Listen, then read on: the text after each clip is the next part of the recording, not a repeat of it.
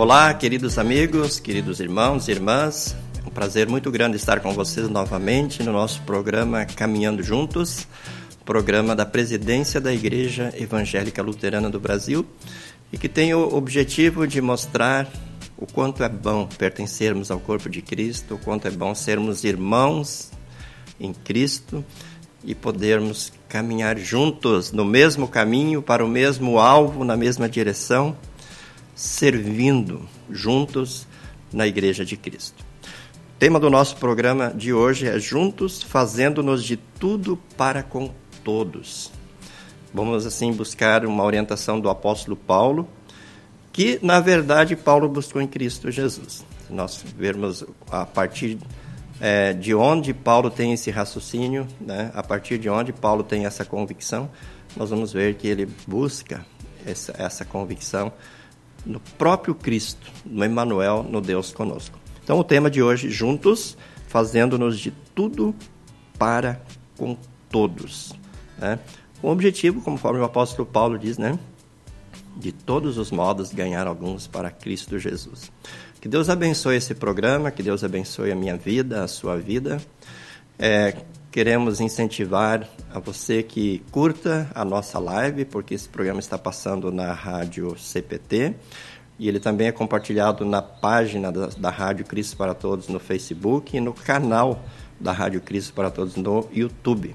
Então, que você curta a nossa live, que você compartilhe a nossa live e assim essa nossa reflexão, essa nossa meditação e esse nosso caminhar juntos chega a mais pessoas. Nós aumentamos a nossa caravana aí na nossa caminhada no programa Caminhando Juntos. É, nós vamos ouvir o hino 398 do Inário Luterano, um hino de uma letra extraordinária, cujo título é Amoroso e Humilde Servo. Vamos glorificar o nosso Deus e sermos também edificados com este lindo hino do Inário Luterano, o 398.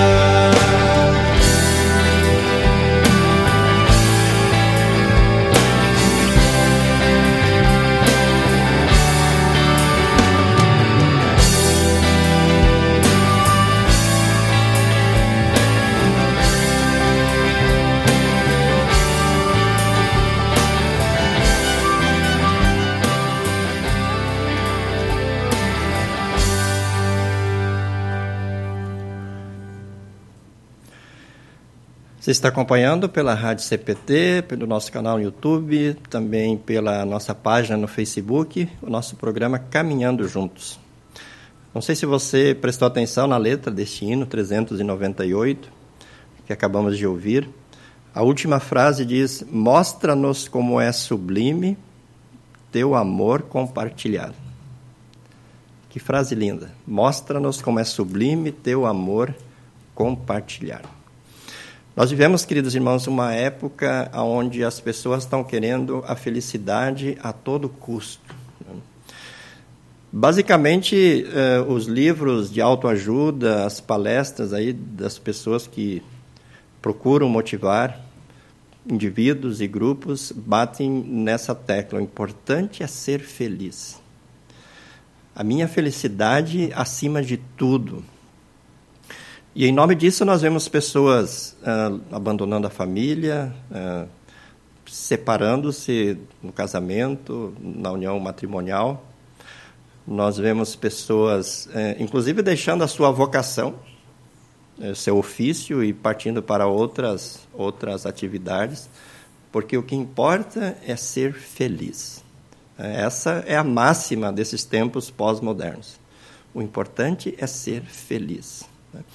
Mas quase sempre essa felicidade ela está fundamentada num princípio egoísta, num princípio egocêntrico, onde o eu é colocado sobre um pedestal, no trono, e onde as outras pessoas devem fazer uma espécie de, de trabalho de, de coadjuvantes ou um trabalho serviçal que me atenda, que me faça ser feliz. O importante é eu ser feliz. E muitas vezes nós vemos isso dentro da igreja também. Nós vemos isso se manifestar, inclusive, em lideranças da igreja. É, eu quero uma igreja que me satisfaça, eu quero uma igreja que atenda os meus desejos, eu quero uma igreja que me faça feliz. Mas a, a, os outros devem me proporcionar esta oportunidade, os outros devem disponibilizar para mim uma igreja que me faça feliz. E dentro dessa filosofia nós vemos aí as divisões, as facções, as, as invejas, as discórdias, né, as brigas, as rixas, né, tanta coisa ruim que a gente vê no dia a dia. É, infelizmente, também dentro da igreja e muito mais fortemente na sociedade de modo geral. É, eu gostaria de compartilhar com vocês, primeiramente, o texto de é, 1 Coríntios 9, a partir do versículo 19. E quem está escrevendo isso aqui é nada mais e nada menos do que o apóstolo Paulo. O apóstolo Paulo, que era um cidadão romano, é, que tinha muitos, digamos assim, direitos que ele poderia reivindicar. Ele era um fariseu, né, um fariseu com uma excelente formação, e, e um, um, um, fariseu que tinha uma, uma liderança, uma ascendência sobre o, os demais escribas e fariseus de sua época. Paulo foi o cidadão para o qual Jesus apareceu pessoalmente na entrada da, da cidade de Damasco, lá próximo ao portão de Damasco. Paulo viu Jesus, ele viu Jesus, tanto é que ele, ele literalmente caiu do cavalo quando ele viu Jesus, ficou cego por alguns dias, por em torno de três dias, e depois recebeu uma visita especial de um servo de Deus, recebeu essa cura extraordinária, e Paulo recebeu muitas revelações. Tanto é que do Novo Testamento ele escreve a grande maioria das cartas né? foi um instrumento de Deus. Então ele tinha todos os, os, os, os motivos, né? humanamente falando, para sentir-se superior aos outros, para dizer: olha, eu, eu sou líder, eu mando, eu determino, vocês devem me servir, vocês devem fazer a minha vontade, vocês devem seguir as minhas orientações, vocês devem seguir os meus conselhos, vocês devem fazer o que eu quero. Mas não foi nada disso que Paulo disse, não foi nada disso que Paulo fez, não foi nada disso que Paulo escreveu. Ele diz aqui em 1 Coríntios 9, a partir do versículo 19, ele diz assim: Eu sou um homem livre. E essa liberdade ele, ele, ele tinha por, pela fé em Cristo Jesus. Não sou escravo de ninguém, mas eu me fiz escravo de todos, a fim de ganhar para Cristo o maior número possível de pessoas. Percebe o que, que norteava a vida do apóstolo Paulo? A certeza da liberdade pela fé em Cristo Jesus. Não era escravo de ninguém, nem do diabo, nem do mundo, nem da sua própria carne, de nenhum sistema que o pudesse aprisionar, ele era livre. Mas ele, por iniciativa própria, né, se fez escravo de todos, de todos, de todas as pessoas, evidentemente, a fim de ganhar pessoas para Cristo. Agora ele começa a detalhar essa, esse procedimento dele. Quando trabalho entre os judeus, vivo como judeu, a fim de ganhá-los para Cristo. Lembre-se que Paulo era cidadão romano, mas ele também era cidadão judeu. É, como fariseu, era um profundo conhecedor das leis, das tradições, tanto das leis é, morais, civis, é, cerimoniais, e, e, ele sabia que em Cristo, né, tanto as leis é, é, civis quanto as, as leis, especialmente as leis cerimoniais, é, não, não o, ele não era obrigado a cumprir essas, as, as leis cerimoniais haviam sido é, abolidas por Cristo. Né? Então ele sabia que entre os judeus ele não tinha necessidade de observar determinadas leis. Mas o que, que ele, o que, que ele diz? Quando ele estava entre os judeus, ele vivia como um judeu, a fim de ganhá-los para Cristo. Ou seja, ele procurava ter empatia, ele procurava, procurava colocar-se ao lado da pessoa, viver o que a pessoa estava vivendo para poder testemunhar. E ele diz na continuidade: Não estou debaixo da lei de Moisés. Veja, ele tinha clareza que ele não estava mais debaixo da lei de Moisés. Mas quando trabalho entre os judeus, vivo como se estivesse debaixo dessa lei para ganhar os judeus para Cristo. Então veja, antes de querer que as pessoas viessem até ele, né, nesse novo nesse novo patamar que ele estava, num patamar de liberdade plena, ele ia até as pessoas, né, naquela situação de subservência à lei, né, de submissão à lei, ele se colocava no mesmo patamar das pessoas para poder testemunhar a elas e então, pelo testemunho, pelo evangelho, trazê-las para a liberdade em Cristo. No versículo 21 ele diz: Quando também, assim também, quando estou entre os não-judeus, vivo fora da lei de Moisés, a fim de ganhar os não-judeus para Cristo. Agora, quando ele estava entre os gentios que não conheciam a lei de Moisés, que não observavam a lei de Moisés, então ele tinha uma postura, é, entre aspas, fora da lei. Não desobediente, né? É, mas fora das, das leis que ele sabia que Cristo tinha abolido. Né? Ele então é, vivia assim como viviam os não-judeus, a fim de ganhar os não-judeus para Cristo. Veja, o propósito é o mesmo. Quando ele, como judeu, se submete às leis que ele sabia que não havia necessidade de submeter-se, era com o propósito de ganhá-los para Cristo. Quando ele estava com os não-judeus, que não conheciam e que não cumpriam essas leis, ele, ele se portava como um não-judeu, mas com o mesmo propósito, com o propósito de ganhá-los para Cristo. Continuando, ele diz: Isso não quer dizer que eu não obedeça à lei de Deus, pois eu estou de fato debaixo da lei de Cristo, da lei do amor. É o resumo de toda a lei: amarás o Senhor teu Deus e amarás o teu próximo. Né?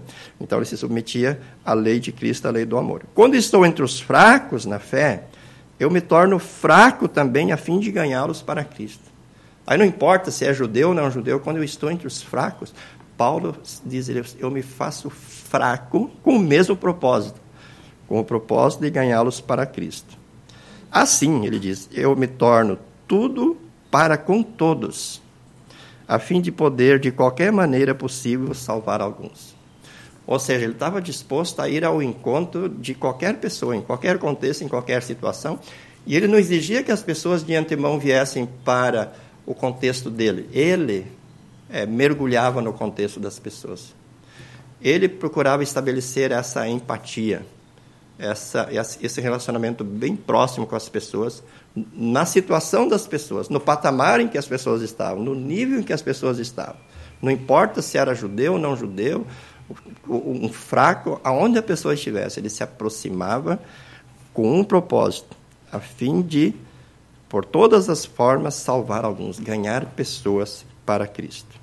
E aí ele conclui dizendo: Faço tudo isso por causa do Evangelho, a fim de tomar parte nas suas bênçãos.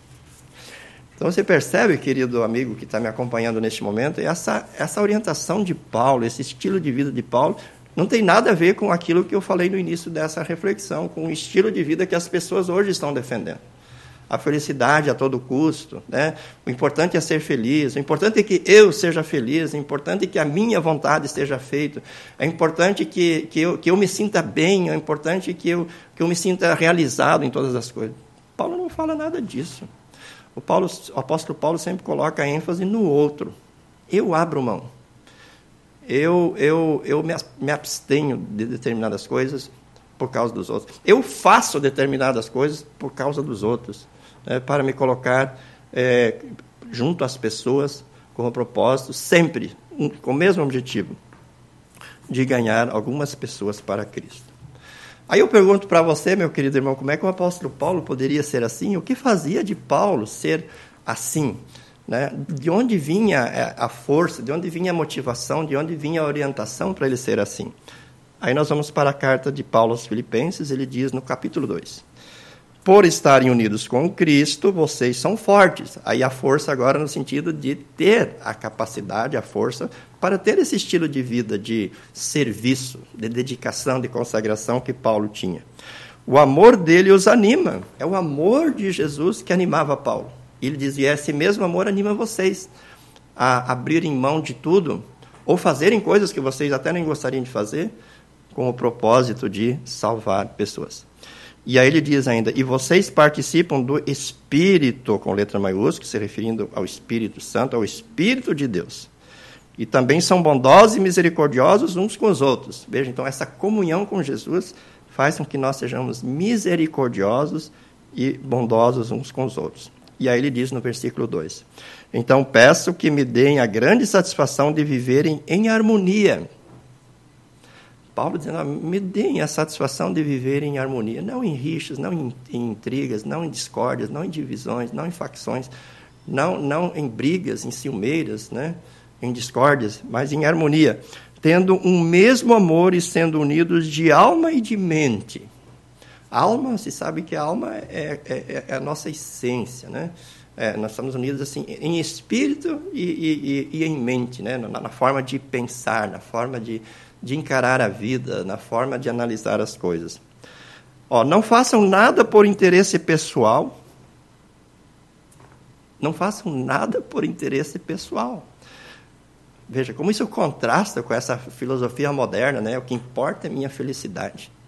O que, o que importa é que eu esteja me sentindo realizado. E Paulo diz aqui: ó, não façam nada por interesse pessoal ou por desejo todos de receber elogios. Veja, irmãos, quantas vezes dá algumas, algumas tretas aí entre o povo de Deus. Ah, porque você não me, não me deu um muito obrigado? Porque você não reconheceu o meu trabalho? Ah, porque você elogiou fulano e não elogiou a mim? Você elogiou o filho de ciclano e não elogiou o meu filho? Paulo chama isso tudo de coisas tolas, né? Não faço nada por interesse pessoal ou por desejos tolos de receber elogios. Mas contrário, sejam humildes e considerem, considerem os outros superiores a vocês mesmos. Sejam humildes e considerem os outros superiores a vocês mesmos. Essa era, era a regrinha do apóstolo Paulo, né? sempre considerando os outros superiores. Era baixa autoestima? Não. Paulo era um, um cidadão muito resolvido com ele mesmo. Aliás, a autoestima de Paulo sempre estava lá nas alturas. Né? Basta nós vermos o que ele fez. Pelo menos quatro viagens missionárias, enfrentou prisões, é, naufrágios, apedrejamentos, enfrentou tudo de cabeça erguida e nunca, nunca, nunca desistiu, nunca esmoreceu. Isso é porque a autoestima dele sempre estava realmente muito bem, muito alta. Mas mesmo assim, ele sempre considerava os outros superiores a si mesmo. É uma questão de humildade, não é uma questão de autoestima. É uma questão de humildade, são coisas diferentes. Baixa autoestima é uma coisa, humildade é outra. E o que Paulo está recomendando aqui é humildade. Né? Aí no versículo 4, estou lendo aqui de Filipenses 2, ele diz que ninguém procure somente os seus próprios interesses, mas também os dos outros. Veja, até que ele abre uma brecha, pode cuidar dos seus interesses. Claro que sim. Mas não procure somente os seus próprios interesses, mas também os dos outros. Pense nos outros. Pense na irmãzinha mais frágil que você, pense no irmãozinho mais frágil que você, pense no senhorzinho idoso, na senhorinha idosa. Pense naquele que nunca ouviu falar de Jesus. Pense naquele que sequer foi levado uma pia batismal.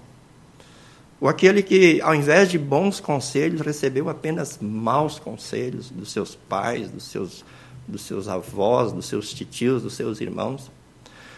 Pense naquele que desde pequeno foi introduzido no machismo, mas que nunca ouviu uma orientação clara e segura sobre como a, a vida é, sobre como se relacionar com as pessoas, especialmente com a pessoa do sexo oposto.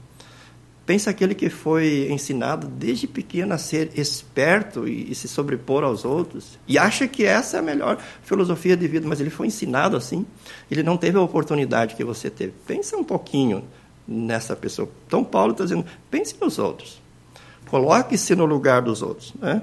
Tenta é, calçar as sandálias dos outros para você poder, de alguma forma, ajudar os outros. Daí, nos cinco em diante, então, ele, ele arremata muito bem esse, esse, esse raciocínio, essa linha de pensamento, dizendo: tenho entre vocês mesmo o mesmo modo de pensar que Cristo Jesus tinha. Então, agora ele apresenta um protótipo, ele apresenta um modelo, ele apresenta uma referência. Olha, sejam como Jesus.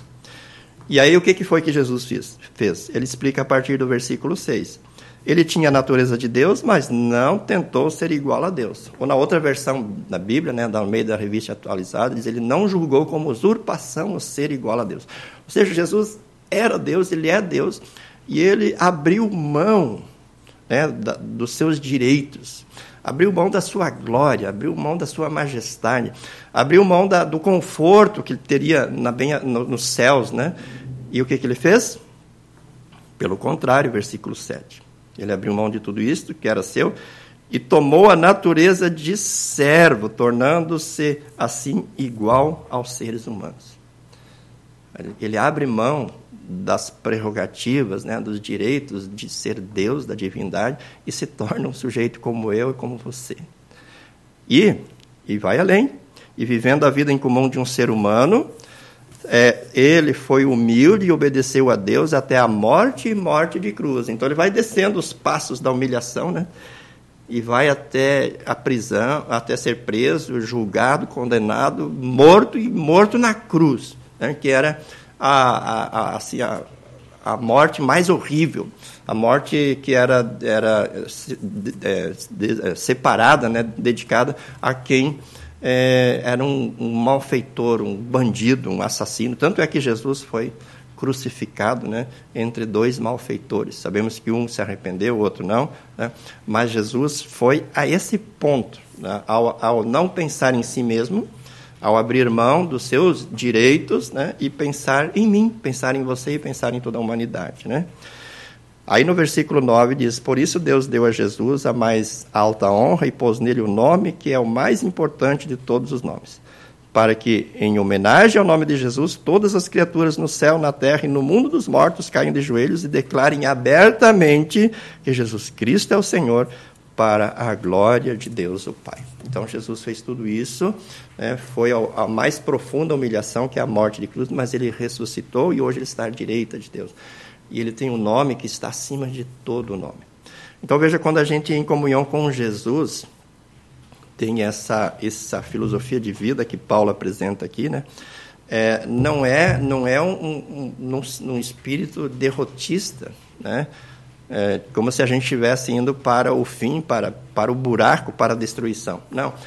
É um descer os degraus na, na, na humilhação, na humildade, para chegar às pessoas. E, e, assim como Jesus, né, depois foi glorificado, está direito de Deus e tem um nome que está acima de todo nome, a fé em Jesus ela nos, ela nos dignifica. É como o filho pródigo que voltou para casa, né, todo sujo, né, vindo do chiqueiro, todo fedorento, todo maltrapilho, e o pai lhe abraça e, e lhe dá uma túnica nova, sandálias novas, um anel novo, devolvendo para ele a dignidade. Né? Então, no momento em que nós estamos em comunhão com Cristo, nós temos novamente essa dignidade de sermos filhos e filhas de Deus.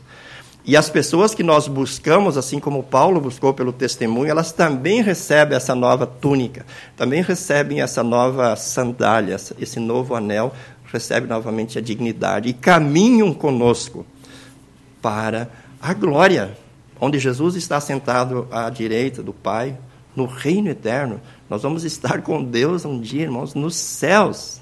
Nos céus junto com os querubins, os serafins, com os anjos e arcanjos e com toda a companhia celeste, junto com Abraão, Isaac, Jacó, né, e com todos os salvos para todo o céu. Então, por que é que, irmãos, nós vamos querer buscar glória? Por que é que nós vamos querer buscar a felicidade a todo custo? Por que é que nós vamos querer buscar egoisticamente a satisfação dos nossos desejos? Se Deus oferece tudo isso para nós, Deus oferece uma vida digna, já que nesse mundo, como Paulo foi digno mas uma vida que tem uma perspectiva eterna, uma vida que tem uma perspectiva que vai além do túmulo, que vai além do cemitério, que vai eternidade adentro. Nisto está o motivo da nossa felicidade. Nisto está o motivo da nossa alegria, nisso está o motivo da nossa esperança. E é isso que nos move a fazermos como o apóstolo Paulo, né? abrir mão de tudo e sermos felizes por isso. Não porque temos o cabelo mais lindo da cidade, não porque temos a pele mais linda da cidade, não porque temos uma conta bancária mais, mais recheada, não porque temos o melhor carro, não porque temos o maior reconhecimento na congregação, na cidade, não por esses motivos tolos que diz o apóstolo Paulo, né? mas por aquilo que é essencial. Né? E o essencial é estarmos com Cristo como o apóstolo Paulo estava.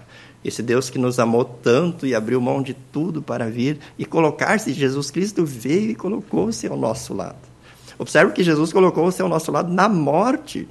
O pior que pode acontecer para nós é morrer, pois Jesus foi até lá, Jesus foi até a, até a tumba, Jesus foi até, a, até a, a sepultura conosco, é, para nos trazer de volta.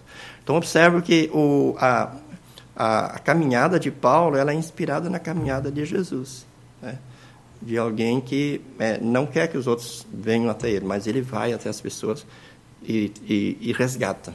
Jesus com a sua obra, com a sua morte e sua ressurreição, e Paulo com a boa nova do Evangelho, anunciando a salvação. Esse Evangelho que é o poder de Deus para a salvação de todo aquele que crê. Esse Evangelho que é o meio pelo qual o Espírito Santo age, né? transforma pessoas e as resgata. Por isso, queridos irmãos, é tão gostoso refletir nessa palavra, que essa reflexão é, continue aí no seu coração, na sua mente, que você compartilhe ela com outras pessoas. Quanto mais pessoas nós tivermos na igreja com esse pensamento, tanto mais forte é a igreja. Tanto mais, mais a igreja vai realizar o seu trabalho, que é resgatar pessoas pela pregação do Evangelho. E quanto menos as pessoas refletir sobre isso, mais egoísmo nós vamos ter, mais a igreja vai parecer com uma associação, onde cada um está reivindicando os seus direitos, onde é uma verdadeira queda de braço, e mais fraca a igreja vai ser, e menos pessoas vão ser trazidas para a comunhão do corpo de Cristo. Não é isso que nós queremos, né? e não é isso que Cristo quer. Cristo orou pela sua igreja na oração sacerdotal, dizendo: Pai, assim como eu e tu somos um, que eles sejam um também. E ele disse: Eu não oro apenas por esses que estão aqui agora, eu oro por aqueles que ainda virão. Então ele está orando por mim, por você e por aqueles que ainda serão cristãos no futuro. Deus Espírito Santo nos abençoe para que, assim como Paulo, nós possamos não apenas olhar para Cristo como, como um modelo, como um exemplo, mas estar em comunhão com Ele pela fé e com a, o amor que Ele coloca em nosso coração, que possamos ser como o apóstolo Paulo, grandes evangelistas, grandes missionários, grandes distribuidores do amor de Deus lá onde as pessoas estão. Com o único propósito de ganhar pessoas para Cristo. Que a graça de nosso Senhor Jesus Cristo, o amor de Deus Pai e a comunhão do Espírito Santo estejam com você hoje e sempre. Amém. Forte abraço, Deus abençoe você e a sua família e até o nosso próximo programa. Tchau, tchau. Nós encerramos com a canção Moldados para a Paz no Mundo, uma linda canção que está no CD Motivos para Cantar, na faixa número 4. Fiquem todos com Deus e até o nosso próximo programa.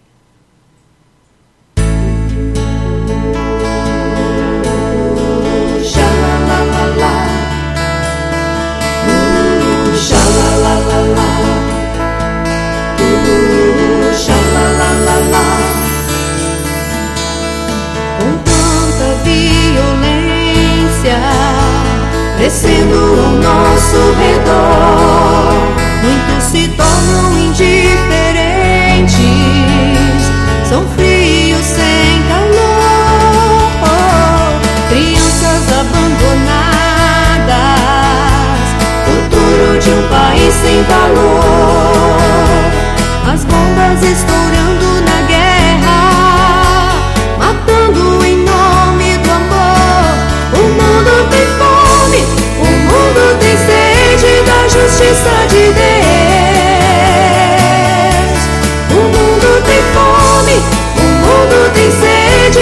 justiça de Deus.